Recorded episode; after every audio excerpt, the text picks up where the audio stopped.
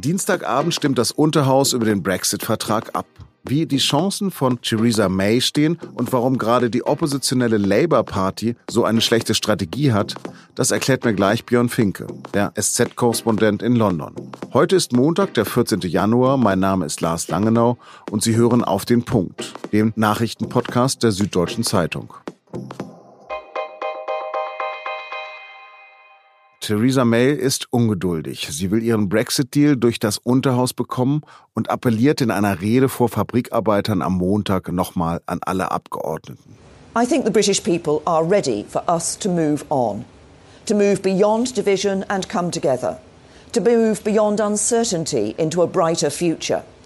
That is the chance that MPs of all parties will have tomorrow night. And for our country's sake, I urge them to take it.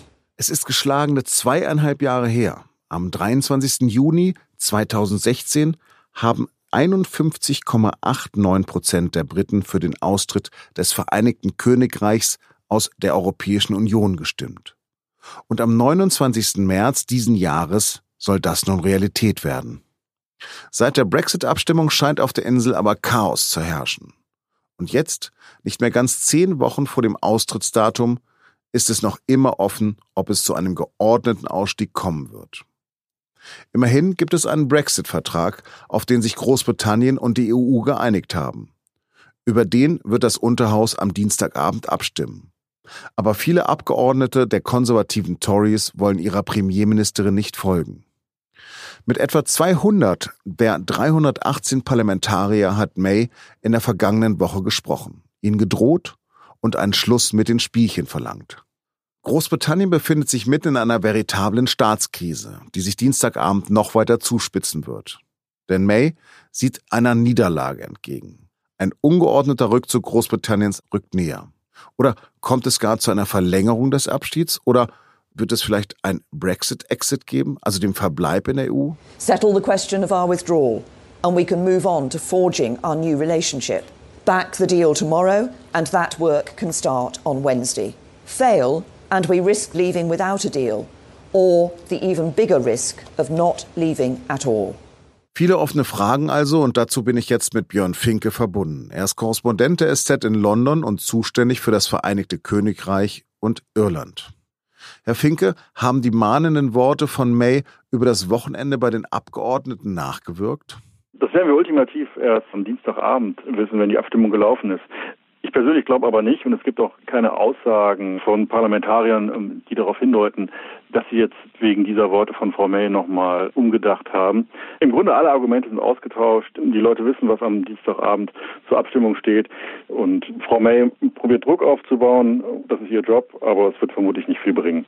Welches Ergebnis der Abstimmung erwarten Sie denn eigentlich? Ich erwarte, wie eigentlich alle Beobachter hier in äh, Großbritannien, eine Niederlage. Die Frage ist, wie groß sie ausfällt. Was würde denn passieren bei einer Ablehnung? Bei einer Ablehnung passiert erstmal nichts. Ablehnung heißt nur, dass das Chaos, das ganze Gewürge, die Unsicherheit weitergeht. Der Ball ist dann wieder im Feld von Frau May. May muss sich überlegen, wie sie diesen Vertrag doch noch durchs Parlament bekommt, in einer zweiten Abstimmung. Frau May muss sich überlegen, ob es Sinn macht, nach Brüssel zu gehen und doch noch irgendwie zu versuchen, von Brüssel Zugeständnisse herauszuhandeln, ähm, rechtlich verbindliche Zusicherungen. Und dann kann sie vielleicht versuchen, diesen etwas aufgepeppten Deal nochmal vorzulegen. Anderer Plan könnte halt sein, dass May einsieht, dass dieser Deal einfach überhaupt keine Chance hat Tja, was macht sie dann? Ich meine, Frau May und die Regierung, die wollen nicht, dass Großbritannien ohne einen Vertrag am 29. März die EU verlässt. Zugleich ist offenbar im Parlament keine Mehrheit dafür vorhanden. Was macht man dann? Man fragt Brüssel vielleicht, ob man den ganzen Austritt verschiebt, bis man diese innenpolitische Blockade in London auflöst. Aber London bereitet sich ja auch schon auf einen Ausstieg ohne Vertrag vor, oder? Richtig. Das macht die EU auch. Das ist ja genau das Richtige, was man machen muss. Großbritannien ist die fünftgrößte Volkswirtschaft der Welt und wenn die Briten ohne Vertrag austreten, dann müssen ab 29. 30. März zwischen Großbritannien und der EU Zölle erhoben werden.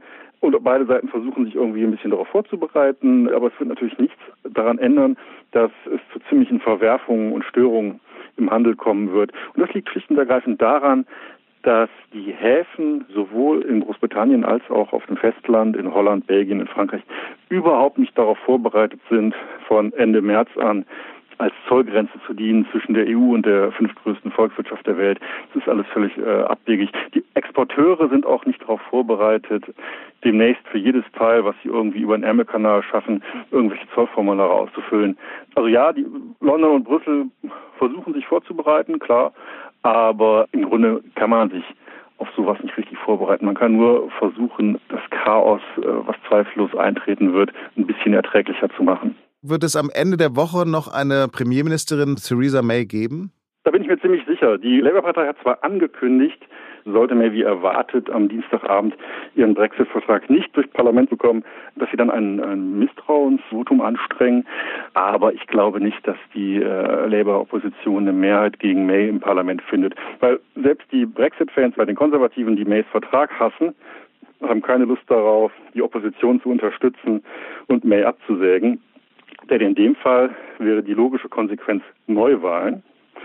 Und ich meine, wenn ich halt ein Brexit-Fan bin und ich möchte, dass mein Land aus der EU austritt, dann ist so ungefähr das Letzte, was ich weniger als drei Monate vor dem Brexit-Termin möchte, Neuwahlen, die alles nur komplizierter machen, die im Zweifel dazu führen, dass der ganze Brexit verschoben werden muss. Ich meine, so eine Wahl dauert ja auch ein bisschen. Also ich glaube, die ganzen Konservativen, die den äh, Brexit-Vertrag hassen, werden trotzdem für May bei einem Misstrauensvotum stimmen und dann bleibt May im Job.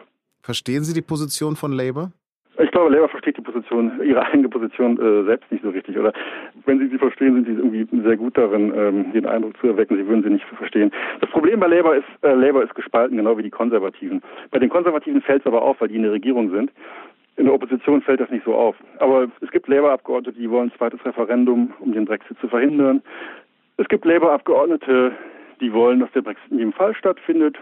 Vielleicht nicht, weil sie ihn toll finden, aber weil ihr Wahlkreis in den industriell geprägten nordenglischen Regionen liegt, die halt für den Brexit gestimmt haben. Meine Wähler haben für den Brexit gestimmt, also darf ich irgendwie nicht im Parlament den Brexit blockieren, sonst kriege ich bei den nächsten Wahlen ein Problem. Und äh, Corbyn, der Parteichef von Labour, ist kein großer äh, EU-Freund, er war eigentlich lange EU-Skeptiker. Ehrlich gesagt ist die Labour bisher nicht schlecht gefahren mit der Strategie, völlig widersprüchliche Aussagen aufzustellen und sich nicht festzulegen. Aber irgendwann werden sie sich festlegen müssen. Und dann bricht halt einfach auch bei Labour Streit aus. Und da weiß niemand so genau, wie das am Ende ausgehen könnte. Vielen Dank für das Gespräch, Herr Finke. Vielen Dank. Und jetzt noch drei Nachrichten, die heute wichtig sind. Fliegen Sie Dienstag? Dann stellen Sie sich bitte den ganzen Tag bei acht Flughäfen in Deutschland auf starke Einschränkungen ein.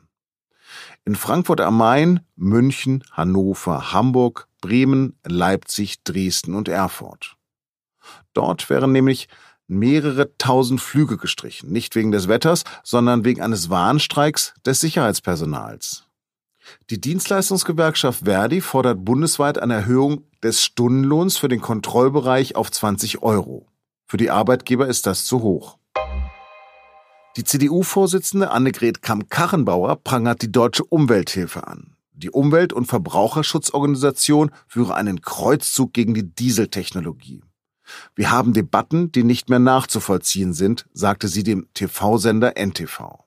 Die CDU will die Gemeinnützigkeit der deutschen Umwelthilfe prüfen lassen und ihr kein Geld mehr aus dem Bundeshaushalt zukommen lassen. Danzigs parteiloser Bürgermeister ist an den Folgen eines Messerangriffs gestorben. Pavel Adamovic erlag den Verletzungen, die er am Sonntagabend bei einer Wohltätigkeitsveranstaltung vor den Augen hunderter Menschen erlitt. Die polnischen Ermittler vermuten Rache als Motiv des 27-jährigen Täters aus Danzig. Er soll gerufen haben, dass er unschuldig in Haft gesessen habe. Jetzt wird er psychologisch untersucht. Das war der SZ-Nachrichten-Podcast auf den Punkt. Redaktionsschluss war 16 Uhr. Ich empfehle Ihnen heute übrigens gleich den nächsten SZ-Podcast. Gerade haben wir auch die neue Folge von Und nun zum Sport veröffentlicht.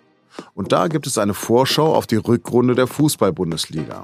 Wer wird Meister und wer könnte absteigen? Ich wünsche Ihnen einen schönen Feierabend und bleiben Sie uns gewogen.